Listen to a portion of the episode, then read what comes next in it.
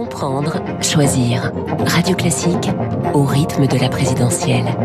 Il est 7h24. Bonjour David Doucan. Bonjour. Rédacteur en chef politique du Parisien. L'info politique avec vous. La dette publique française a explosé avec le Covid. Elle atteignait au dernier pointage de l'INSEE 116% du PIB. Et pourtant, le sujet est au second plan de la campagne présidentielle. Oui, au second plan, un peu comme Édouard Philippe, d'ailleurs, l'ancien Premier ministre. Lorsqu'il était à Matignon, l'un de ses visiteurs lui avait un soir demandé quelle trace il voudrait laisser de son passage rue de Varennes. Philippe avait répondu, tout en austérité, la réduction de la dette. Réponse euh, emblématique du personnage, mais aussi euh, d'une époque révolue, celle de la vie politique avant le Covid. En 2017, c'était à qui aurait le programme le plus rigoureux? La compétition faisait rage sur le nombre de postes de fonctionnaires qu'il faudrait supprimer. Aujourd'hui, que voit-on?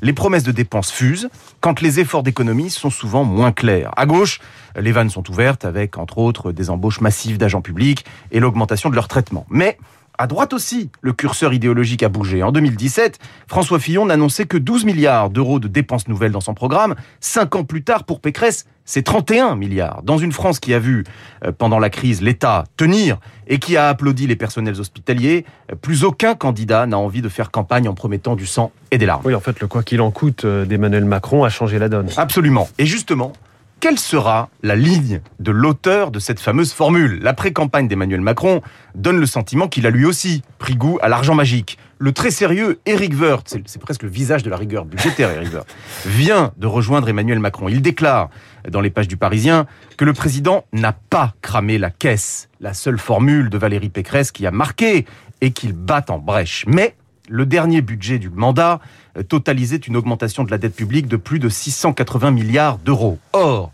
les Français savent très bien qu'à l'heure des comptes, c'est le contribuable euh, qui paiera l'addition parce qu'une dette, ça se rembourse. Le rapporteur LREM du budget, Laurent Saint-Martin, concède lui-même que, je cite, le prochain quinquennat sera un quinquennat d'assainissement de nos finances publiques. En fait, le quoi qu'il en coûte est addictif. Et comme pour la cigarette, ce n'est jamais le bon moment euh, pour arrêter peu de chance que le sevrage commence pendant une campagne électorale. L'info politique de David Doucan sans fumée dans le studio de Radio Classique. C'est aussi à lire dans le journal Le Parisien. David Abiker avec vous les titres de la presse et ce matin à la une le gros titre de la Marseillaise.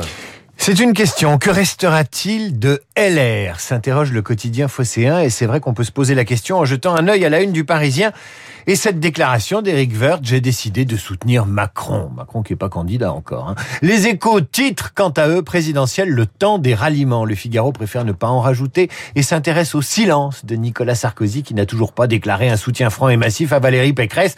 Le Figaro qui préfère s'intéresser au plan de relance de Macron pour le nucléaire. Pour l'opinion, c'est le grand retour de la souveraineté énergétique par le nucléaire. La, Croix a choisi de poser une question. Que faire des super profits du CAC 40 et Libération? A immédiatement une solution, on partage. Euh, à la une de vos hebdos, euh, Vincent Bolloré. Pour Challenge, il est l'homme qui inquiète. Pour l'Express, c'est sa succession que l'homme d'affaires breton prépare et redoute à la fois.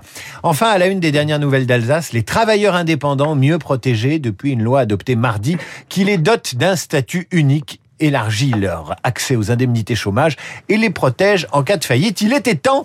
Ils sont 3 millions en France, les indépendants. Merci David Abiker. À tout à l'heure, 8h30. Bonjour Renaud Blanc. Bonjour François. Votre invité ce matin. Pascal Boniface, le fondateur et directeur de l'IRIS, l'Institut de Relations Internationales et Stratégiques. Pascal Boniface pour évoquer la crise ukrainienne. Objectif atteint, assure l'Elysée après le déplacement d'Emmanuel Macron à Moscou et à Kiev. Oui, mais quel objectif? Est-ce que l'on peut parler de désescalade? Faut-il se préparer malgré tout à la guerre? Doit-on s'inquiéter et des nouvelles relations entre Poutine et la Chine. Pascal Boniface, 8h15 dans le studio de Radio Classique. Une demi-heure plus tard, vous retrouverez Franz-Olivier Gisbert. Franz pour commenter l'actualité, Macron-Poutine, bien sûr, mais aussi Yannick Jadot, Christiane Taubira, Anne Hidalgo, la politique, l'économie avec le déficit commercial qui dépasse, vous le savez, les 84 milliards d'euros. Franz-Olivier Gisbert en colère ce matin contre un député et par une polémique sur l'île de Ré. Mais je ne vous en dis pas plus. Rendez-vous à 8h40 dans Esprit Libre, dans dans une minute trente, le journal.